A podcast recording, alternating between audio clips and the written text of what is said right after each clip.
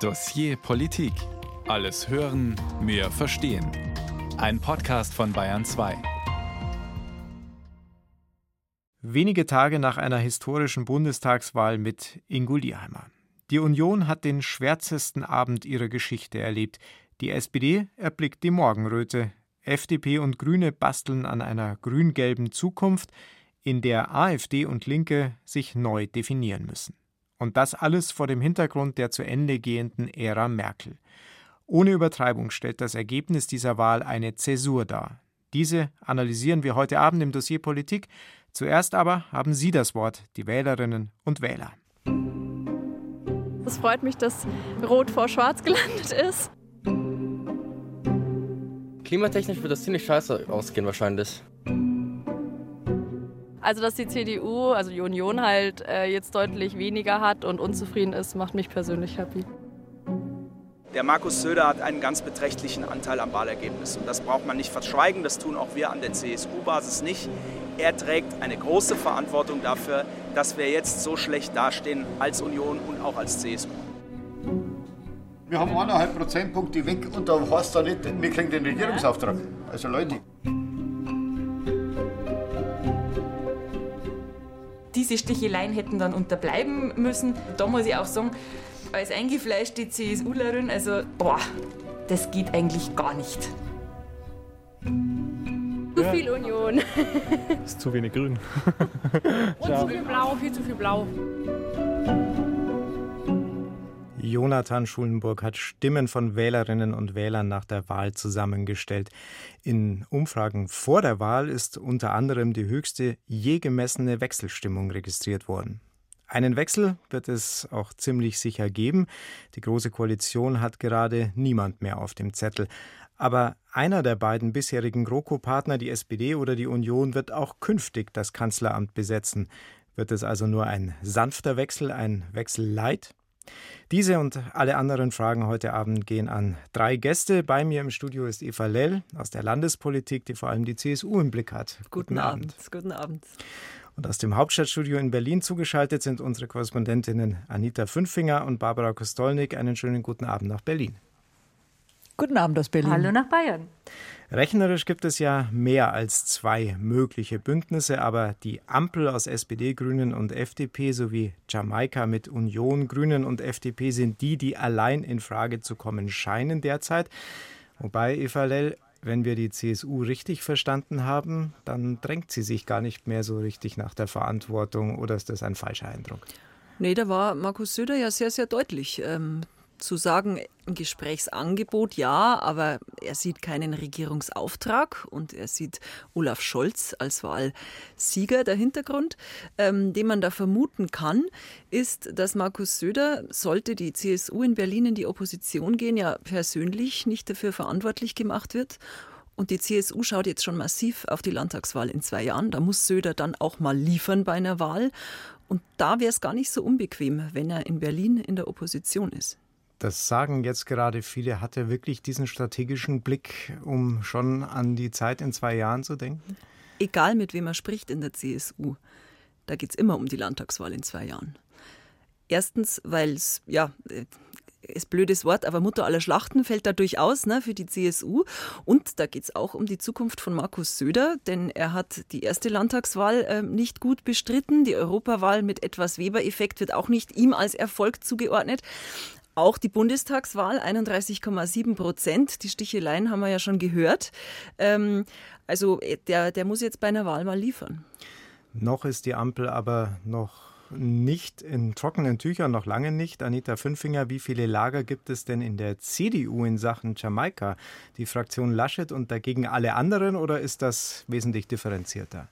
Also wie viel Lager die CDU hat, das kann wahrscheinlich im Moment die Partei nicht mal selbst im Moment äh, beantworten, äh, sondern da, ich denke, das unterteilt sich jetzt in diejenigen, die tatsächlich um den reinen Machterhalt kämpfen und äh, um diejenigen, die sagen, komm, lass gut sein, wir haben diese Wahl katastrophal verloren. Denn man muss sich mal kurz ins Gedächtnis rufen, was passiert ist. Die CDU tritt an nach Merkel. Laschet kämpft sich schon ins Amt des Kanzlerkandidaten. Es sieht am Anfang ja auch ganz gut aus für die Union. Dann der Absturz in den Umfragen, dann der Sonntagabend. Nicht ganz so schlimm gekommen. Um 18 Uhr waren sie immerhin noch gleich auf mit der SPD. Und dann hieß es im Konrad-Adenauer-Haus, okay, wir sind ja nicht ganz am Boden wir erheben jetzt unseren Machtanspruch. Und jetzt stellt man sich im Lager um Armin Laschet, stellt man fest, hm, vielleicht war die Idee jetzt doch ganz nicht so gut, äh, um 18 Uhr zu sagen, wir wollen regieren. Und die anderen standen also sozusagen fassungslos dabei und, und dachten sich, also Freunde, wir haben diese Wahl gerade verloren, vielleicht sollten wir das mal sagen. Und das kommt jetzt so Stück für Stück. Insofern kann ich im Moment gar nicht sagen, wie viel Lager eigentlich die CDU gerade hat. Über den Sonntagabend wollen wir gleich nochmal sprechen. Ich würde ganz gerne Barbara Kostolnik auf das Stichwort, das ich vorhin selbst eingebracht habe, nämlich den Wechsel Leid nochmal eingehen. Wäre denn eines der beiden Regierungsbündnisse wirklich ein solch softer Wechsel oder da noch nie dagewesen doch viel mehr als das, der vielbeschriebene Neuanfang?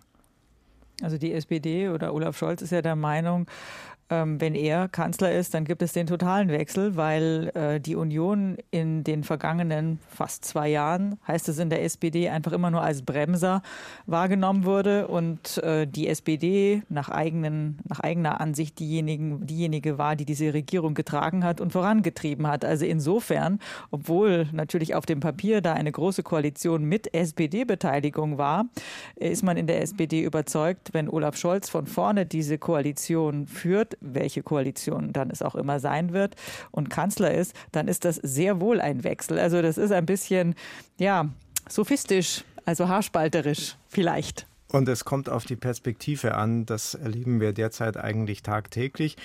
In den Sondierungen und in den Koalitionsverhandlungen werden wir das vielleicht auch erleben. Darüber sprechen wir noch im Laufe der Sendung. Auch darüber, wie ein solcher Koalitionsvertrag auch überhaupt aussehen müsste. Aber zunächst wollen wir noch mal reinhören in den Wahlabend. Für die SPD war es ein noch vor kurzem nicht für möglich gehaltener heller Moment nach vielen dunklen. Jean-Marie Magro hat den Tag und den Abend im Willy Brandt-Haus verbracht.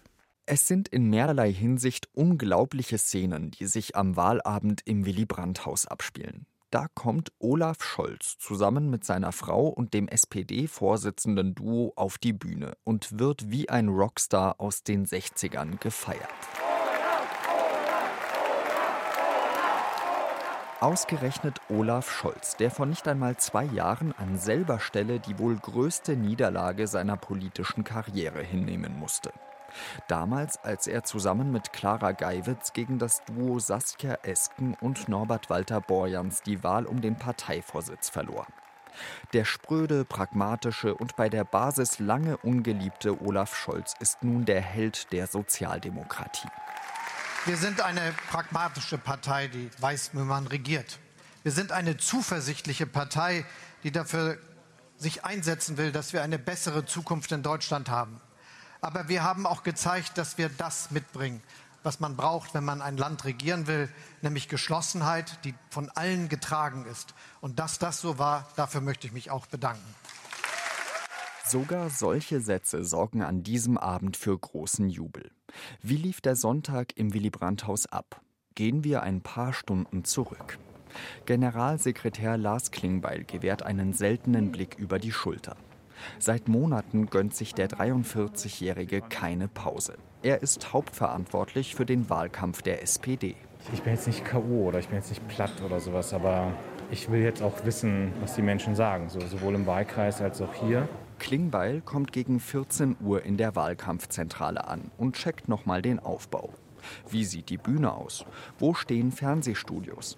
Klingbeil begrüßt einige Freiwillige. Er ist etwas nervös. Der Ruhepuls, sagt die Fitnessuhr, liegt gerade bei 80 und damit um 15 Schläge höher als noch vor einer Stunde.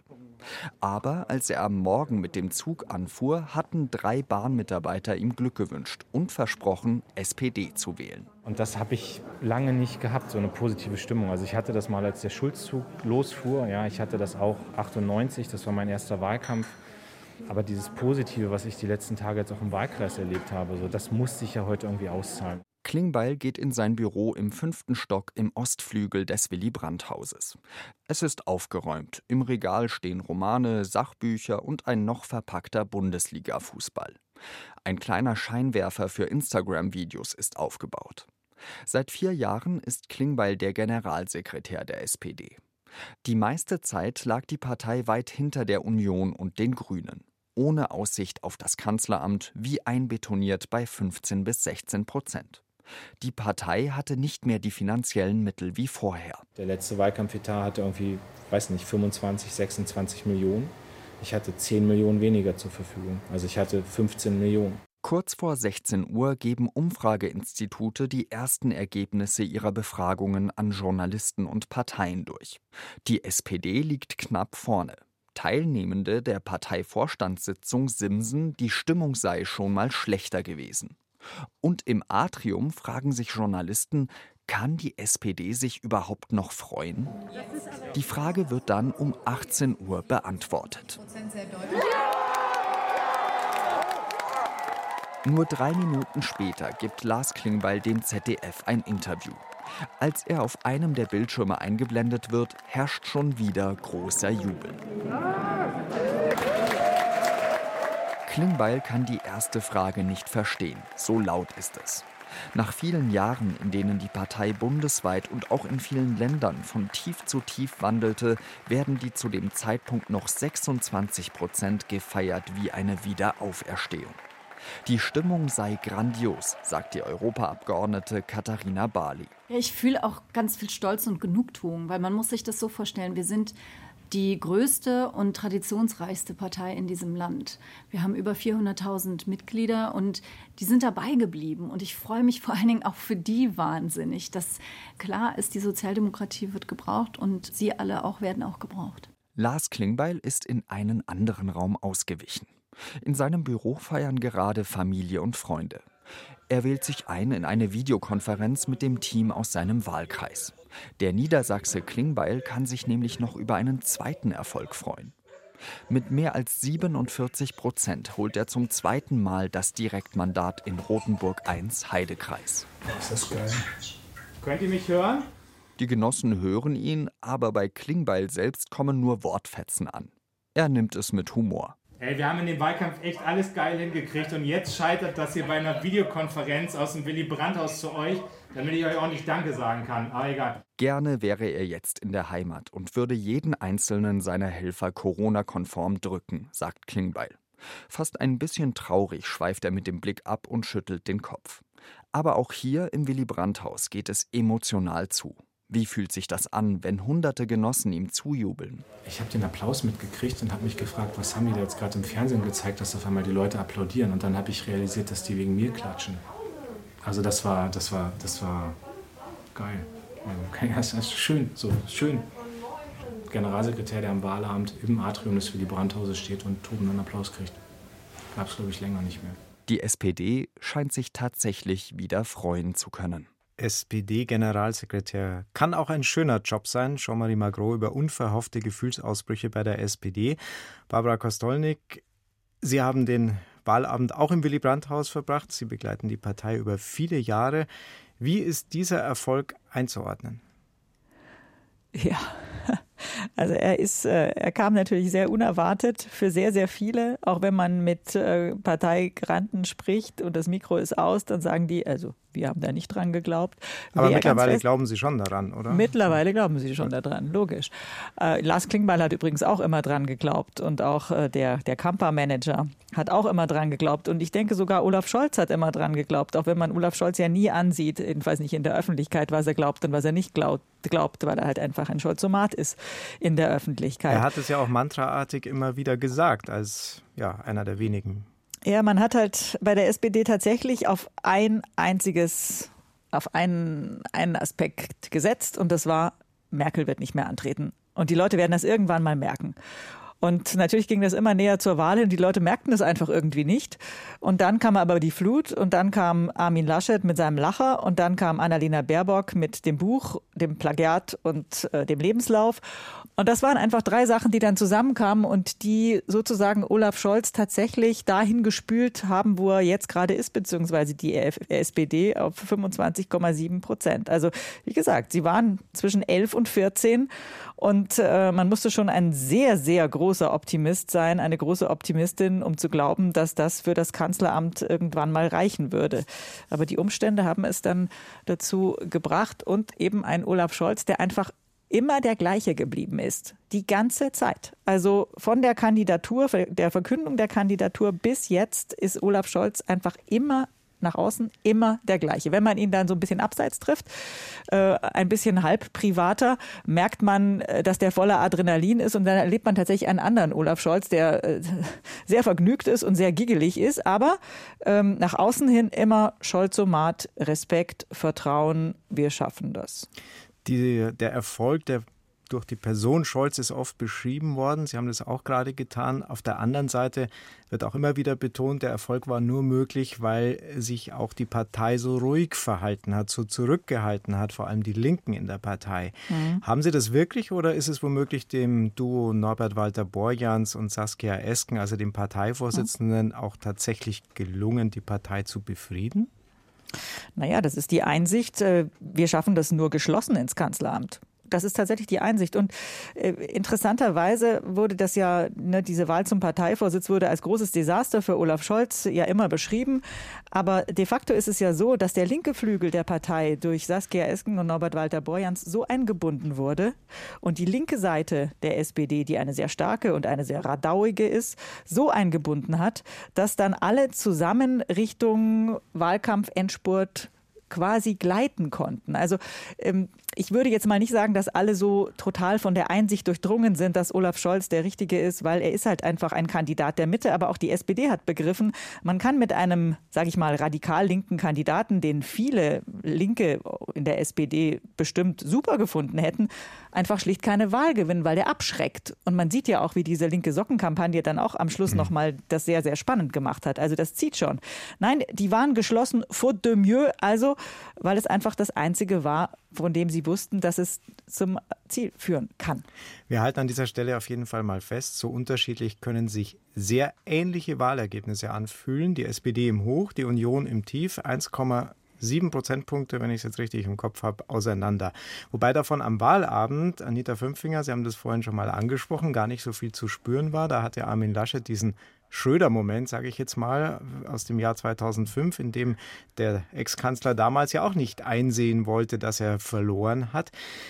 Mit ein paar Tagen Abstand und aus der Sicht auch Eva Lell der CSU. Was ist denn da passiert? Wieso hat denn die CSU, wieso hat Markus Söder, der neben Armin Laschet in der Berliner Runde saß, dann nicht gesagt, Moment mal, Armin, wir haben die Wahl verloren? Söder hat es ähm, die Begründung nachgeliefert am Montag, als er den ersten Schritt zurück gemacht hat und schon davon geredet hat, wir haben keinen Regierungsauftrag. Er hat gesagt, am Wahlabend lag es noch enger beieinander. Da war noch nicht klar, wie viele äh, Prozentpunkte tatsächlich dazwischen liegen. Äh, Im Prinzip glaube ich, dass Laschet es wollte und dass Söder da loyal war am Wahlabend und ähm, da nicht schon den Ausreißer machen wollte, den er ja jetzt macht, indem er sagt, nein, Scholz soll erst mal ran. Begründet wurde das am Tag später dann von Seiten der CSU, dass da erst das Wahlergebnis so genau. richtig klar wurde. Genau. Anita Fünfinger, ähm, Sie haben vorhin erwähnt, dass die Parteispitze der CDU, dass Armin Laschet und Paul Ziemiak ähm, diese Parole kurz nach 18 Uhr ausgegeben haben. Das heißt, die waren damit auch alleine. Ja, also wir hatten ja ähm, im Konrad-Adenauer-Haus Paul Ziemiak schon sozusagen auf der Pressetribüne. Der war um 18 Uhr gar nicht unten, da wo sozusagen die Partei Granten stehen, die man auf den Kameras dann sieht, sondern der war bei den Medien, der war bei den Fernsehjournalisten und den ganzen Zeitungskollegen um Punkt 18 Uhr und hat also diese Prognose gesehen mit gleich auf oder möglicherweise sogar zu dem Zeitpunkt mit mehr Sitzen und hat, und ich bin fest davon überzeugt, dass man sich eine, einen Sprechzettel ähm, vorgenommen hat und hat damit den Machtanspruch der Union, der CDU erhoben. Wenn wir nicht katastrophal verloren haben, dann sagen wir jetzt, wir müssen regieren. Also das Selbstverständnis der CDU, der Union, das, was wir von ihr kennen, wir müssen regieren. Also andersrum als zur SPD, die ja zum Beispiel 2017 Barbara kann das besser beschreiben, ähm, darum gerungen hat, bitte, bitte, bitte in die Opposition gehen zu dürfen. So etwas gibt es bei der Union nicht. Das kommt nicht vor. Das ist nicht vorgesehen. Und solange es einen kleinen Mini-Strohhalm gibt, regieren zu können, dann wird der wahrgenommen. Und das war die Devise, die Ziemiak und Armin Laschet am Abend ausgegeben haben. Und Schröder-Moment, ähm, da muss man ja einen kleinen Unterschied, eine kleine Lanze muss ich brechen für die Unionsherren. Äh, Schröder hatte ja am Abend die Wahl schon verloren und um 18 Uhr hatte die Union die Wahl noch nicht ganz verloren. Okay, man muss es nicht schönreden, aber um 18 Uhr war es ja tatsächlich noch nicht klar und Paul Ziemerk marschierte durch alle, alle Medien, zu allen Fernsehsendern hin, zu allen Zeitungskollegen und äh, hob also diesen Machtanspruch, wohl wissend, Zahlen können Zahlen, die um 18 Uhr so sind, die können um 22 Uhr noch völlig anders aussehen. Da sahen sie auch anders aus und im Übrigen, da war das Adenauerhaus dann auch leer und da sagte dann keiner mehr was. Mittlerweile hat auch jeder, glaube ich, das Wahlergebnis inhaliert und weiß, wie die Wahl tatsächlich ausgegangen ist. Und insofern stehen wir jetzt, Anita Fünfinger, vor der Frage, ob denn die CDU innerhalb von drei Jahren womöglich bald den vierten Vorsitzenden suchen muss. Das sind dann SPD-Verhältnisse. Also da können Sie ja dann mal bei den Sozialdemokraten nachfragen, wie das geht und wie man sich dann eigentlich fühlt.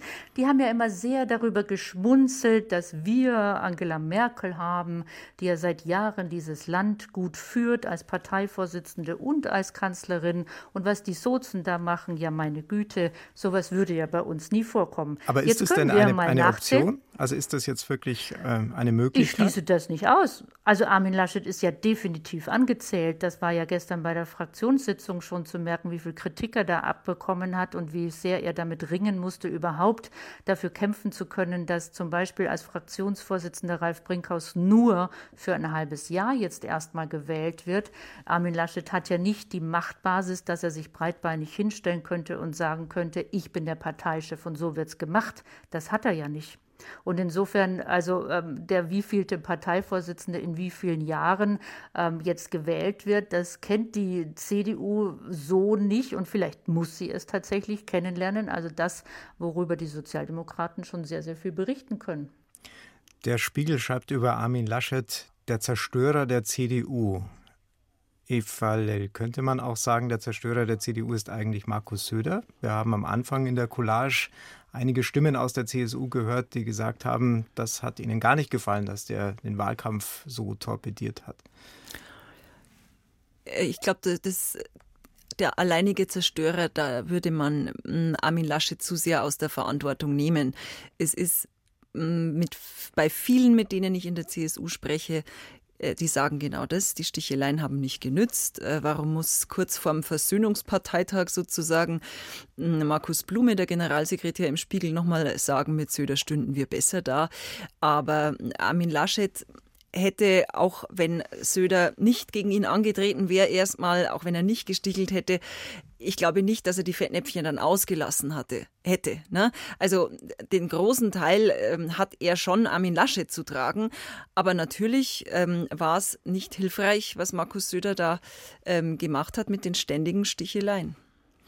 Barbara Kostolnik ähm, ist, beobachtet die SPD im Hauptstadtstudio in Berlin, aus dem Hauptstadtstudio in Berlin heraus und macht jetzt genau das, was Olaf Scholz auch die ganze Zeit macht. Sie bleibt ruhig und wartet ab. Ähm, es kommt die nächste Frage, Barbara, in dem Fall an Sie.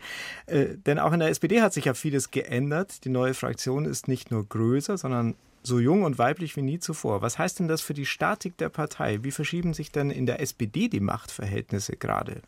Da bin ich auch sehr gespannt.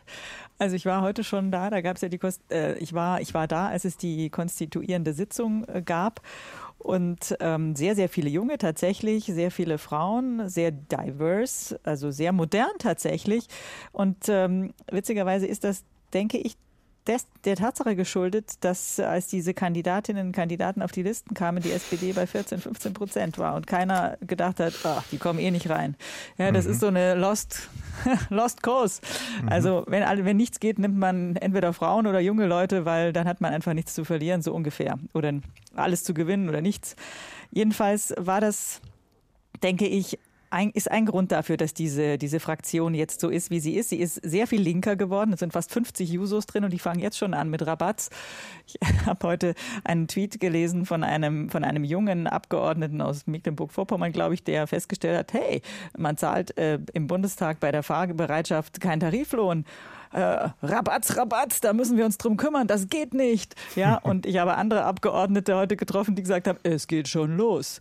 Also ähm, das wird noch sehr spaßig werden mit diesen, mit diesen jungen Leuten, die, die ja sehr motiviert sind und, und sehr links. Und äh, ich glaube, Rolf Mützenich, der ja heute mit, der ja mit 98 Prozent äh, zum Fraktionschef gewählt wurde, der wird seinen Spaß haben als Zirkusdirektor, aber vielleicht bleibt er auch nicht lange Fraktionsvorsitzender. Aber also wie gesagt, das wird, das wird eine, eine sehr sehr spannende Fraktion. Und ich bin auch sehr gespannt, wie, die, wie dieses Machtzentrum sich dann, falls die SPD regiert, falls sie den Kanzler stellt, positioniert zu Olaf Scholz. Ähm, was, was, mich interessieren würde, ähm, 50 Prozent der Wähler haben die SPD ja nur gewählt, weil Scholz kandidiert hat. Bringt ihm das Autorität gegenüber diesen Jusos oder äh, sind, sind die so, ähm, so motiviert, dass ihnen das irgendwie egal ist, Barbara? Naja, ich meine, äh, Hashtag NoLove hat aber diese ganzen Abgeordneten tatsächlich in den Bundestag gebracht. Also ein bisschen Dankbarkeit, glaube ich, wäre schon angebracht. Nein, also damit kann man argumentieren, aber ich denke, irgendwann ist diese Dankbarkeit auch aufgebraucht und ähm, je weiter die Zeit fortschreitet, glaube ich, desto selbstbewusster werden die, werden die werden. Aber Stand jetzt ist es tatsächlich so, deswegen halten die ja auch so die Füße still. Mhm. Zum einen haben sie eben Esken und Novabo, ne, die ihre linken Positionen bestimmt nicht aufgeben, jedenfalls nicht so absolut aufgeben, hoffen sie jedenfalls alle. Und sie haben halt Olaf Scholz, der dringend jetzt ins Kanzleramt muss und das ist jetzt die Mission, die es zu erfüllen geht. Und danach schauen wir mal weiter. Jetzt ist es vielleicht ein politikwissenschaftlicher Streit, ob Union und SPD eigentlich noch Volksparteien sind. Die meisten sagen auf diese Frage ja, weil sie noch immer eine große Breite an Wählerinnen und Wählern ansprechen. Aber eben bei Weitem nicht mehr so viele. Anita Fünfinger, hält denn die Union dieses Wahlergebnis für einen einmaligen Betriebsunfall nach dem Motto, es wird schon wieder, alles nicht so schlimm? Also die, ich denke nicht, weil die Vorzeichen ja dafür auch schon schlecht waren und die Nachwahlumfrage hat Ihnen das ja nochmal bescheinigt, dass Sie an Ihrem ja, Nimbus Volkspartei noch mal ein bisschen selber kratzen müssen, denn das Bitterste, meine ich, nach diesem Wahlergebnis für die Union ist tatsächlich, dass sie zum einen die Alten verloren haben. Das war immer eine sichere Bank, die Rentner. Aber auch die verändern sich und das hat die Union nicht kapiert. Das haben CDU und CSU nicht verstanden, dass 20 Millionen Rentner auch nicht alle gleich sind. Da sind Menschen dabei, die den Krieg noch erlebt haben und da sind aber auch Menschen dabei, die alt 68er sind und eine völlige andere Erwerbsbiografie haben als äh, die noch älteren. Das ist das eine. Und das andere ist, ähm, gerade der Sozialflügel, der Arbeitnehmerflügel, die Arbeitnehmerschaft fühlt sich völlig verraten von der Union, weil sie gar nicht mehr weiß, Wofür sind die eigentlich da? Was sind, vertreten die uns noch? So viel zum Thema Volkspartei, die breite Masse abzudecken. Und dann ist aber auf der anderen Seite noch eben der vielbeschworene konservative Flügel, der nun gar nicht mehr weiß, wofür ist denn meine CDU noch da? Ich als Konservativer, gibt es das überhaupt noch? Stichwort AfD, wertkonservative national denken, die, die aber nicht in die rechte Ecke zu schieben sind, haben die in der CDU noch eine Heimat? Fragezeichen. Die Wahlen haben das bewiesen und zwar seit mehreren Jahren ja eigentlich schon. Man hat es in Landtagswahlen gesehen, aber auch bei der letzten Bundestagswahl. Die sind da nicht mehr vertreten. Und da muss sich die CDU vor allem, aber meines Erachtens auch die CSU, viele, viele Gedanken machen. Möchte sie diese Wähler alle noch einbinden? Früher hat sie das geschafft. Schafft sie das jetzt noch? Fragezeichen. Also die Union hat auf jeden Fall viel aufzuarbeiten. Sie hat auch am meisten verloren, fast neun Prozentpunkte bei dieser Bundestagswahl. Minus 4,3 Punkte stehen für die Linke zu Buche, die nur aufgrund ihrer Direktmandate in das Parlament eingezogen ist. Und die AfD verliert zwar massiv im Westen, ist aber im Osten hinter der SPD zweitstärkste Partei geworden. Die Gründe für diese Entwicklungen skizziert Jonathan Schulenburg. Die Zeiten, in denen die Linke der SPD die Stimmen klaute und im Osten zweistellig war, sind vorbei. Das hat diese Bundestagswahl gezeigt. Sie hat eine Million Wähler an SPD und Grüne verloren. Im Westen schrumpft sie zur Kleinstpartei. An der Parteispitze sieht man den Tatsachen ins Auge. Die Partei Die Linke hat wirklich einen herben Schlag mit diesem Wahlergebnis bekommen.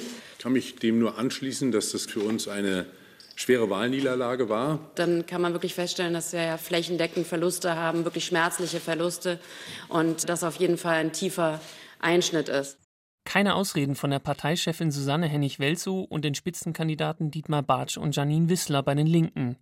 Dabei waren sie doch mal die Ostpartei. Sie wurden abgelöst.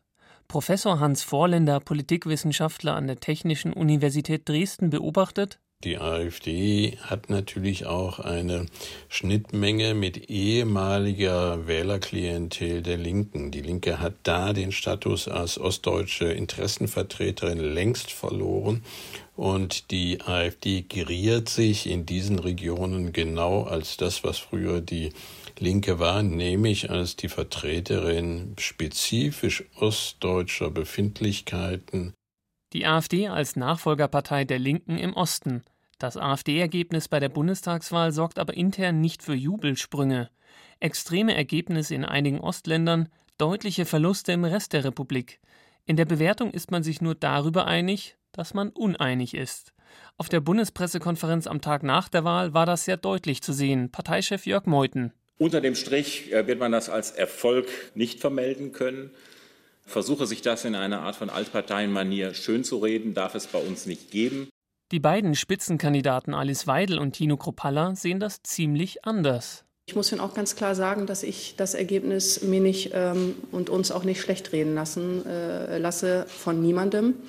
Denn äh, wir haben nun mal ein solides Ergebnis gefahren und das trotz des Dauerfeuers seit Jahren gegen die ähm, Alternative für Deutschland. Ich bin auch stolz auf das Ergebnis und ich bin auch stolz auf unsere Partei.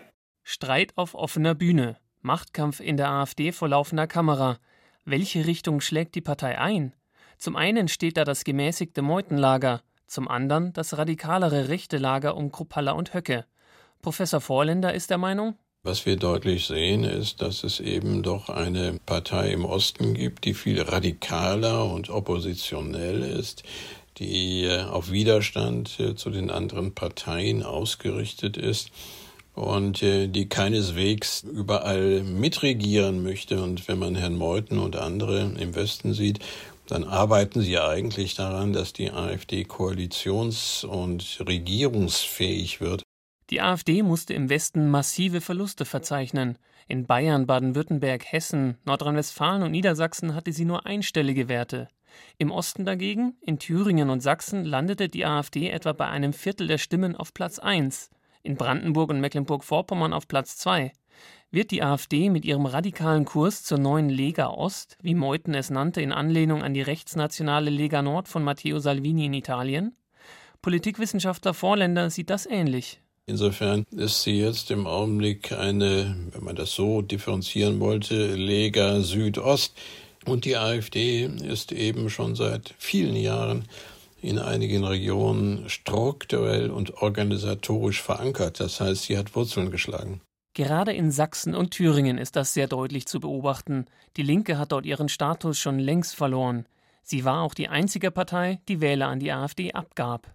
Sie hat an alle Parteien Wähler verloren. Und so taumelte sie dann auch durch die Wahlnacht. Die 5%-Hürde schaffte sie nicht ist aber dennoch im Bundestag dank der drei direkt gewonnenen Wahlkreise. Ein Debakel. Jetzt heißt es auf Spurensuche gehen. Professor Vorländer macht drei Punkte aus. Zum einen sei die Wählergruppe der Linken dünner geworden. Das zweite ist, dass die Linke natürlich auch ein sehr ambivalentes, gespaltenes Erscheinungsbild abgibt was sich ja auch ganz besonders jetzt gezeigt hat in der Afghanistan-Abstimmung. Hier wurde selbst einer humanitären Evakuierungsaktion nicht die volle Zustimmung zuteil. Und dann kommen auch die entsprechenden außenpolitischen Unwägbarkeiten hinzu, Europäische Union oder NATO. Ich glaube, dass das geschadet hat. Tabulos solle die Aufarbeitung jetzt werden, sagte Dietmar Bartsch. Aber für die Linke ist klar, die Ostpartei sind sie nicht mehr. Den Status hat längst die AfD, die sich gerade mitten im Richtungskampf zwischen rechtsradikalen und gemäßigteren Kräften befindet. Jonathan Schulenburg über die Gründe der Verluste von AfD und Linke. Anita Fünffinger in unserem Hauptstadtstudio. Sie beschäftigen sich auch immer intensiv mit den Zahlen von Infratest DIMAP. Wir haben gesehen, das Wahlergebnis ist in West- und Ostdeutschland sehr unterschiedlich ausgefallen. Die AfD ist im Osten insgesamt zweitstärkste Kraft geworden, in Sachsen und in Thüringen sogar stärkste Partei. Haben wir eine geteilte Republik? Wenn man gerade die Parteien anschaut, über die gerade berichtet wurde, auf jeden Fall. Und da ist ja das Interessante, dass die AfD die Linke fast abzulösen scheint im Osten. Denn das, was wir jetzt an AfD-Wahlergebnissen sehen, gerade in Sachsen und anderen ostdeutschen Bundesländern, das kannten wir früher von der Linken, als die Balken am 18 Uhr an Wahlabenden hochgegangen sind. Also was ist da passiert? Zum einen wurde die Linke immer als Nachfolge SED-Partei gesehen, also da, wo sich die Ostdeutschen irgendwie noch wohlfühlen, und zum anderen auch als Protestpartei. Und dann kam die AfD, die neue Protestpartei. Das ist, wäre jetzt zu einfach, einfach zu sagen, die einen haben die anderen abgelöst, aber ein gewisses Hufeisen hat da stattgefunden, von der Linken zur Rechten zu wechseln. Wie gesagt, nur einfach so kann man die Rechnung nicht machen, aber schauen Sie sich, schauen Sie sich die Farben an, die dominieren im Osten. Das war zum einen mal tiefrot und jetzt ist es eben diese blaue Farbe. Das ist schon interessant. Weil wir auch, was die AfD betrifft, gesehen haben, dass sie immer mehr von ihrer Kernwählerschaft gewählt wird. Das ist ungefähr mittlerweile jeder zweite Wähler der AfD sagt, er wählt die AfD aus Überzeugung. Das sind 17 Punkte mehr, als es zuletzt gewesen sind. Was heißt denn das für die Partei? Dass sie sich etabliert, dass sie eben nicht mehr reine Protestpartei ist, weil ich will jetzt mal was sagen gegen die in Berlin, die mir alle nicht passen. Das wäre ja eine Protestpartei, die sagt, ihr passt mir alle nicht, also wähle ich einfach die. Das ist jetzt mein Angebot, sondern weil man damit einverstanden ist, womit die ihre ähm, Wahlen bestreiten würden, womit sie werben. Und das ist nun mal auch eine sehr nationalkonservativer, äh, nationalkonservative Richtung, von denen viele im Osten ja nach wie vor überzeugt sind. Das braucht man ja auch nicht schön zu reden. Und das heißt, sie etabliert sich langsam als eine Partei, von der man eben nicht mehr nur sagen kann, na ja, das geht wieder irgendwie weg. Das geht nicht weg. Das ist jetzt da. Und diese 10 Prozent, um die Sie jetzt da schwanken, die sind da. Die sind so. Die Linke, um auf die Partei nochmal zu kommen, schien am Wahlabend auch einigermaßen überrascht zu sein von dem Wahlergebnis, das sie eingefahren hat. Und sicherlich hat sie auch darunter gelitten, dass die Union am Ende des Wahlkampfs durch eine Angstkampagne gegen die Regierungsbeteiligung, gegen die mögliche Regierungsbeteiligung der Linken aufgefallen ist. Eva Lell, Sie beobachten die CSU. War das ein Griff in die politische Trickkiste oder glaubt die CSU da wirklich, was sie sagt? Mit der, der Warnung vor dem Linksrutsch.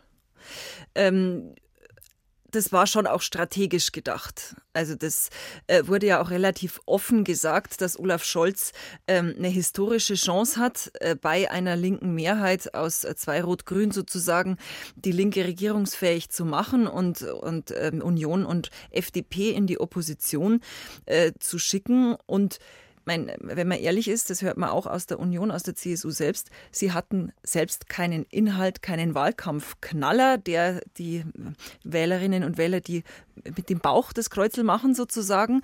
Und ähm, insofern ähm, war das ähm, ja so, so der letzte strategische Move, ähm, der den, die Trendumkehr ja tatsächlich geschafft hat. Also in Teilen ähm, hat dieser, äh, diese Linksrutschkampagne ja funktioniert und ein, zwei, drei Prozentpunkte der, der Union beschert nach oben. Trendumkehr könnte man auch als Notbremse bezeichnen.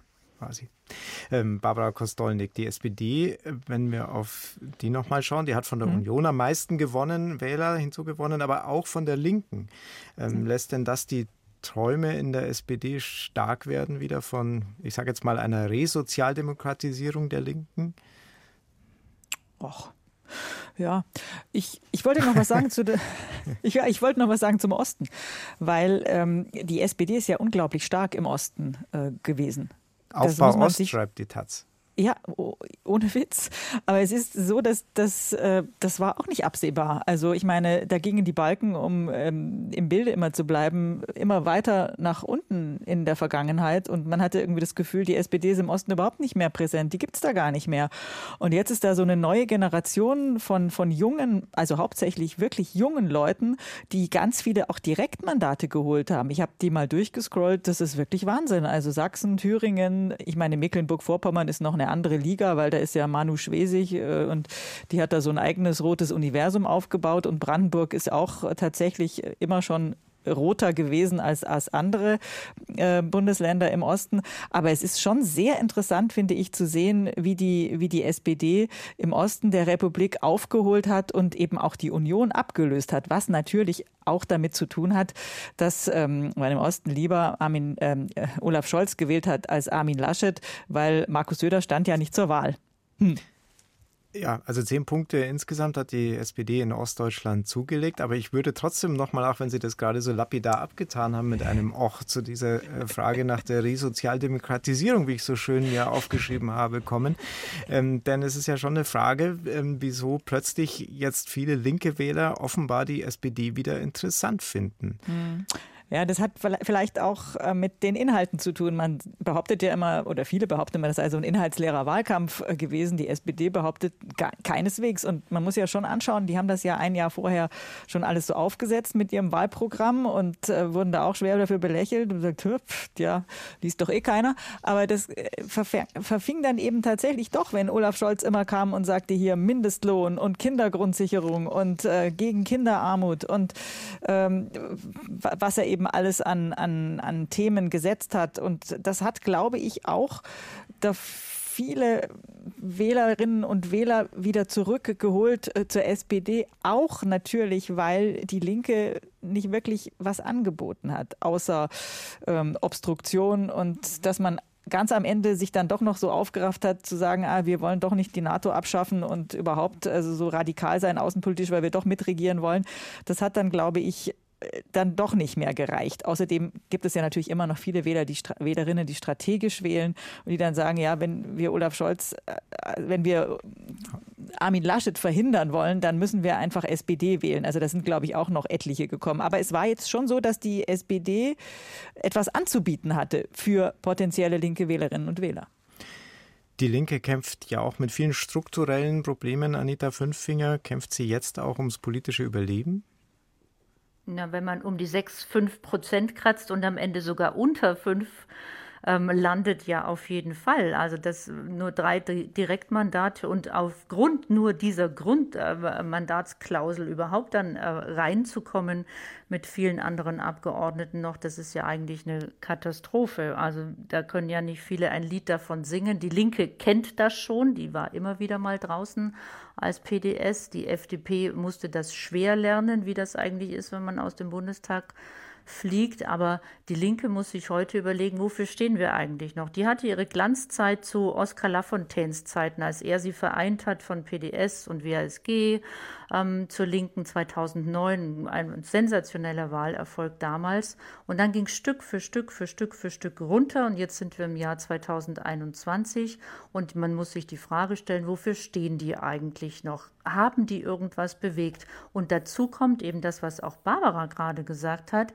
Die SPD hat sich resozialdemokratisiert. Die haben mit, die haben einen ganz starken sozialdemokratischen, sozialen Gerechtigkeitswahlkampf gemacht. Also das, was man ihnen immer vorgeworfen hat, was sie verraten haben mit der Agenda, wo die Linke dann reingesprungen ist und diese Wählerstimmen abgreifen wollte, die gehen jetzt zurück und sagen, vielleicht können mir ja doch die Sozis besser helfen als diese diese Linke, die möglicherweise ja gar nicht regierungsfähig ist, eben weil außenpolitische Fragen zum Beispiel gar nicht geklärt sind. Am Ende müssen wir denen, mit denen über die NATO verhandeln und stehen außenpolitisch völlig belämmert da. Dann wählen wir doch lieber mal die SPD. Ich sehe schon, der Begriff Resozialdemokratisierung setzt sich noch durch. Sie hören das Dossier Politik. Mit ein paar Tagen Abstand zur Wahl analysieren wir das Ergebnis der Bundestagswahl, das mit großer Wahrscheinlichkeit ein Trio zusammenbringt. Kein Novum und doch noch nie dagewesen, denn die Dreier- bzw. Viererbündnisse 1949 und 1953, die standen unter ganz anderen Vorzeichen. Umso wichtiger wird 2021 der Koalitionsvertrag sein. Carola Brandt. Wenn wir uns die Regierungsbildung auf einem Zeitstrahl vorstellen, dann steht am Anfang die Frage, wer mit wem und wie viele. Ich möchte Kanzler der Bundesrepublik Deutschland werden. Rot-Grün hätte reibungslos geklappt. Eine Ampel ist aber nicht Rot-Grün mit ein bisschen gelbem Kit. Die FDP war und ist bereit, Verantwortung zu übernehmen. Ja, wir wollen die nächste Bundesregierung führen. Jamaika ist dabei tatsächlich eine Option. Das klingt jetzt so ein bisschen wie ein Bazar hier. Ich meine, Politik ist kein Bazar. Ein Dreierbündnis soll es werden. Tatsächlich dürfte ganz schön gefeilt werden, bis am Ende der Koalitionsvertrag steht. Und der ist entscheidend für den Erfolg einer Regierung, sagt der Demokratieforscher Robert Fehrkamp von der Bertelsmann Stiftung, der etwa 300 Versprechen im Koalitionsvertrag der GroKo überprüft hat. Wir sehen ungefähr seit 20 Jahren, dass Koalitionsverträge immer wichtiger werden. Sie werden auch immer dicker. Und wir haben uns den Koalitionsvertrag auch selber sehr detailliert angeschaut. Wir sind auf etwa 80 Prozent gekommen. Also etwa 80 Prozent der Versprechen sind entweder vollständig oder zumindest teilweise umgesetzt worden. Das ist eine sehr hohe und auch eine sehr gute Umsetzungsquote. Und es gibt ja bei vielen Menschen das Vorurteil, naja, die Politik macht nach der Wahl dann sowieso das, was sie will. Und man kann sehr schön zeigen, dass das so pauschal nicht stimmt. Detailplanung, das zuletzt gescholtene Klein-Klein, ist also nichts Schlechtes. Was der GroKo gefehlt habe, sei eine gemeinsame Vision, sagt Fairkamp. Das müsse eine neue Regierung besser machen. Was ich aber aus den Erfahrungen der letzten Koalitionsverhandlungen empfehlen würde, ist wirklich eine eigenständige Sondierungsphase und wirklich zu klären, passt man konzeptionell zueinander, was ist die gemeinsame Botschaft, was ist das gemeinsame Projekt? Das auch in einem Sondierungspapier aufzuschreiben und dann erst in einem zweiten Schritt sehr detailliert die Planung für die nächste Legislaturperiode mit den ganzen Einzelmaßnahmen zu vereinbaren. Das Bewusstsein dafür scheint vorhanden, wenn auch auf Seiten derer, die bei Koalitionsverhandlungen hintanstehen. CSU-Chef Markus Söder. Und deswegen kommt es am Ende darauf an, ob man eine gemeinsame Philosophie und Verständnis entwickelt, was in diesem Land notwendig ist. Das ist das Entscheidende. Von Vertrauen ist auch viel die Rede in diesen Tagen. Wer weiß, welche Krisen man miteinander durchzustehen hat. Partnerschaften auf Augenhöhe werden versprochen, Schnittmengen ausgelotet. Und die potenziellen Koalitionäre machen sich so ihre Gedanken, wie es gelingen könnte, zu dritt. Olaf Scholz. Es geht ja auch darum, wo mögliche Kompromisse geschlossen werden können, die nicht nur auf dem Papier funktionieren, sondern auch in der Wirklichkeit unseres Landes. Annalena Baerbock. Es geht nicht um den kleinsten gemeinsamen Nenner, sondern es geht jetzt wirklich in diesem historischen Moment, die Weichen für die Zukunft zu stellen. Jamaika und Ampel, das gibt es bisher nur auf Landesebene. In Schleswig-Holstein und Rheinland-Pfalz. Am längsten, vier Jahre schon, regiert Jamaika im Norden.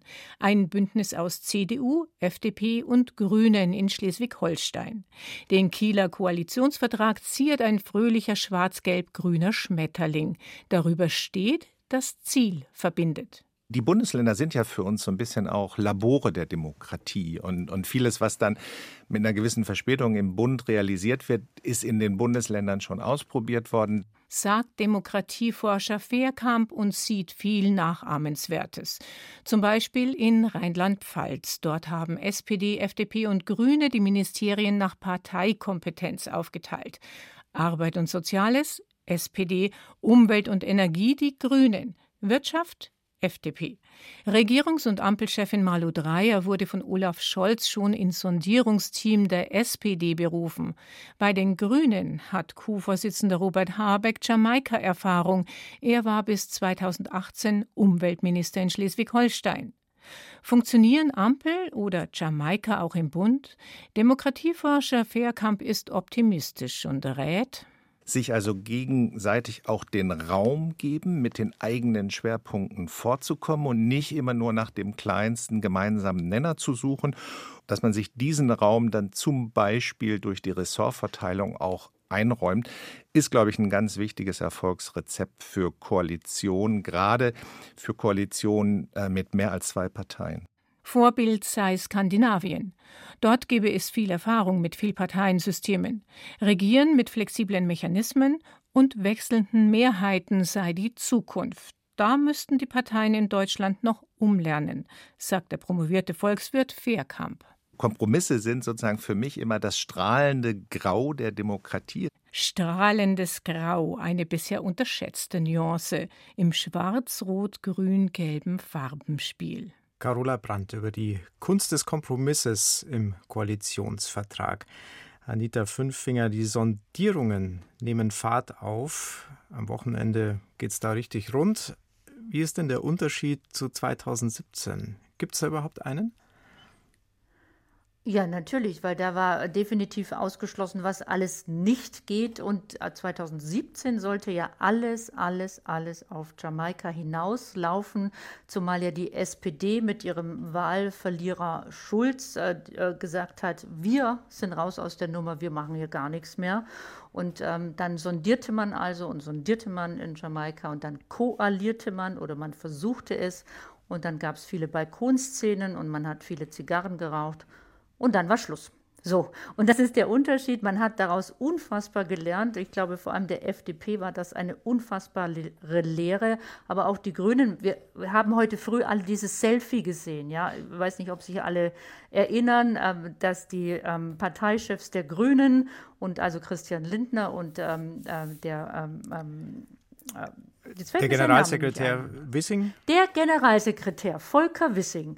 Die haben sich zusammen getroffen und haben also ein Viererfoto gemacht im Geheimen. Keiner weiß, wo es war. Sie haben sich getroffen und haben nur mitgeteilt, dass sie sich getroffen haben und mehr nicht. Und daraus möchte man jetzt also lernen, man möchte nie wieder öffentlich so präsent sein auf Balkonen mit Zigarren und Drinks, äh, um zu sagen, hallo, hier sind wir, wir sind eure neue Regierung, sondern jetzt wird das Ganze ernsthaft angegangen. Und das merkt mhm. man vor allem den Liberalen und den Grünen an, die wollen jetzt regieren. Und das ist der Unterschied zu 2017. Jetzt bestimmen plötzlich die kleineren Parteien, was die jeweils große zu tun hat. Die SPD muss jetzt erstmal abwarten, wann sie denn ähm, sozusagen zum Tee gebeten wird und die Union auch. Also sind sie natürlich schon. Aber erstmal haben die Kleinen besprochen, FDP und Grüne.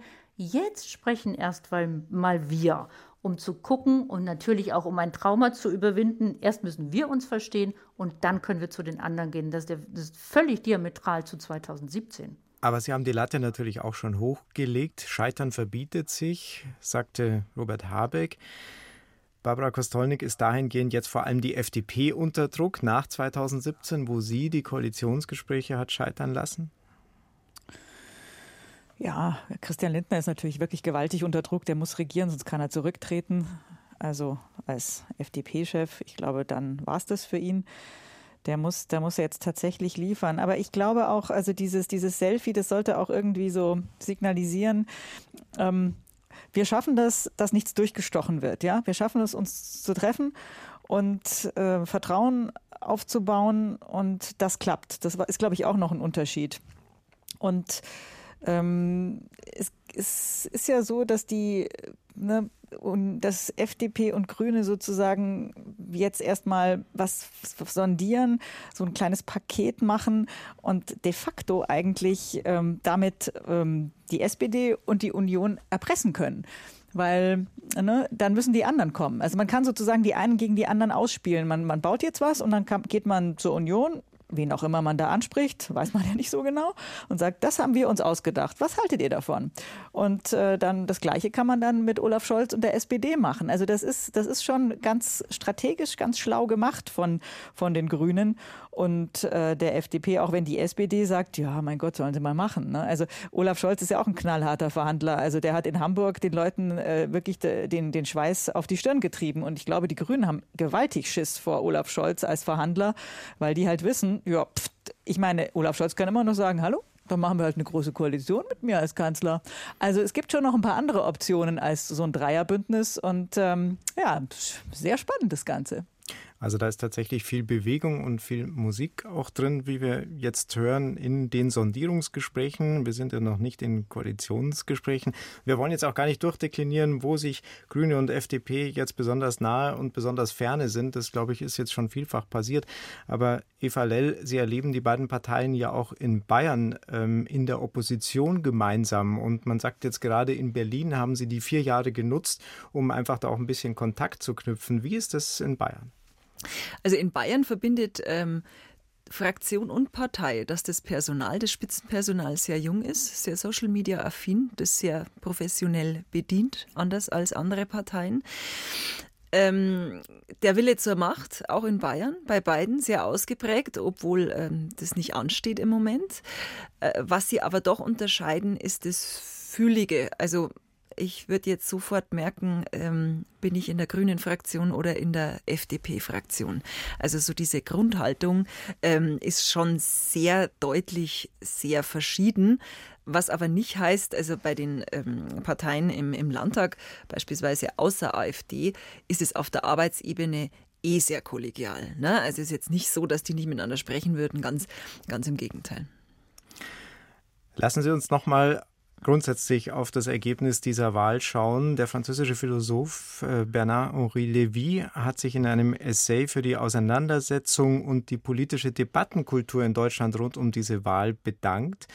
Ich fand das bemerkenswert. Barbara Kostolnik, Sie waren auch als Korrespondentin in Paris. In Deutschland wird das gar nicht so gesehen. Ist uns der Blick womöglich verstellt auf die politische Kultur, die wir tatsächlich zu haben scheinen? Ja, man hat von außen immer einen besseren Blick drauf, würde ich mal sagen. Das ist der isometrische Blick von oben. Tschack. Aber ja, mein Gott, in Frankreich sind die Verhältnisse natürlich etwas anders. Da gibt es quasi gar keine Volksparteien mehr, beziehungsweise also die Sozialisten äh, sind äh, eben nichts verschwunden. Die Republikaner haben sich zigfach geteilt, die Konservativen.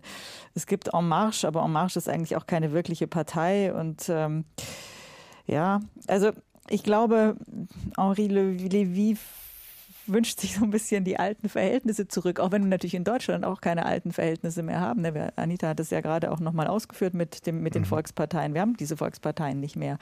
Also, aber ich glaube, aber die Auseinandersetzung. Zeiten deswegen. Ab, das haben wir absolut auch festgestellt. nicht. Das sind super spannende Zeiten und ähm, ja, Spannung ist, ist das, was belebt. Das erleben wir jetzt hier jeden Tag, auch wenn es, wir sehr müde sind, deswegen schon.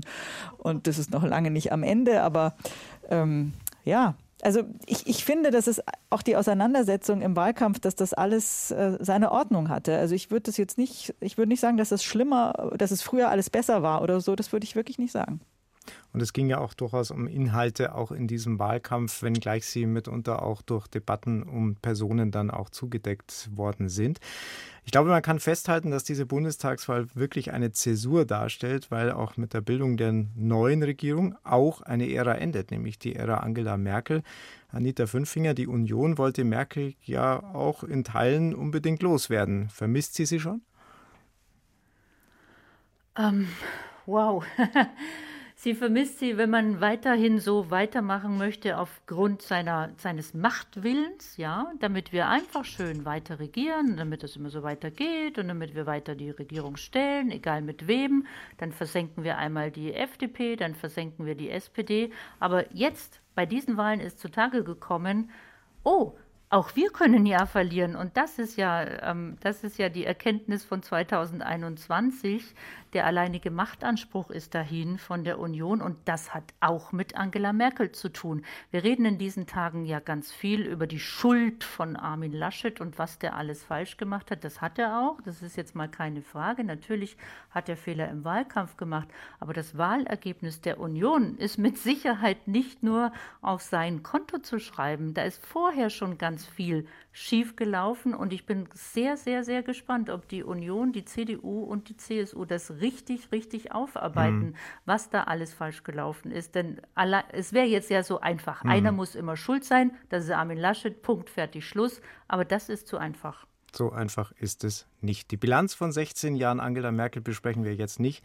Sie können sie aber hören im Kanzlercast, in dem es auch Folgen gibt über alle anderen sieben Kanzler der Bundesrepublik und was sie für die Politik heute bedeuten. Zu finden in der ARD Audiothek oder im BR Podcast Center.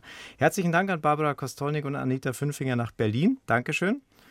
Grüße aus Gerne. Berlin. Und an Eva Lell hier im Studio in München aus der Landespolitik. Danke. Bitteschön.